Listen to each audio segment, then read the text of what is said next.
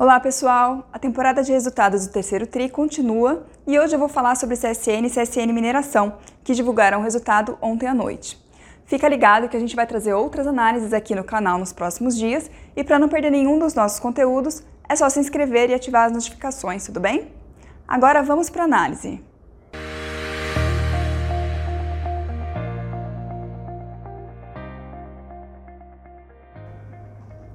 A CSN divulgou um resultado misto quando a gente olha os seus setores de atuação, mas com queda nos números consolidados, que ficaram abaixo das nossas estimativas. Na siderurgia, a empresa até mostrou uma recuperação de volumes de vendas de aço, mas a queda dos preços médios e a forte elevação de custos de despesas operacionais pressionaram as margens. Já a CSN Mineração também reportou incremento de volumes, mas isso foi compensado pela forte queda nos preços realizados de minério de ferro vimos uma queda nos custos de produção e de fretes que levaram a uma ligeira melhora operacional, mas o lucro líquido teve queda de 38% em relação ao trimestre anterior e ficou em 514 milhões. Pelo segundo trimestre consecutivo, a CSN Mineração anunciou a redução das estimativas de produção de minério de ferro para 2022, agora em 34 milhões de toneladas, por conta do desempenho abaixo do esperado no acumulado do ano. Além disso, os investimentos para expansão estão em um ritmo mais lento que o esperado, desta vez com atraso na entrega de equipamentos pelos fornecedores. A empresa prometeu anunciar um novo cronograma dos projetos ainda esse ano. Vamos acompanhar. Já do lado positivo, a CSN Cimentos foi novamente o destaque do trimestre, apresentando o recorde de receita líquida e EBITDA ajustado, possibilitado pela dinâmica favorável do segmento, com demanda aquecida e elevação de preços, e também pela consolidação das operações da Lafarge Holcim, a fabricante de cimentos recém-adquirida pela CSN, e seus números já foram considerados nos resultados em parte desse trimestre, já que a operação foi concluída dentro do terceiro TRI.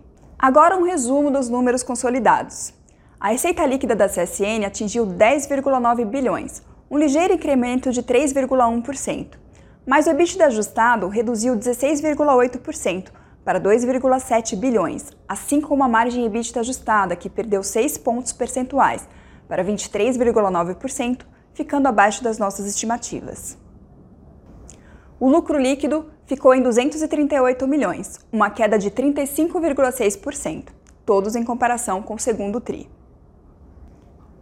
Junto com a divulgação do resultado, a empresa anunciou a revisão das suas estimativas de investimentos para 2022, de 4,1 bilhões para 3 bilhões de reais. E a meta de alavancagem financeira, que passou de uma vez dívida líquida EBITDA para o intervalo de 1,75 a 1,95 vezes.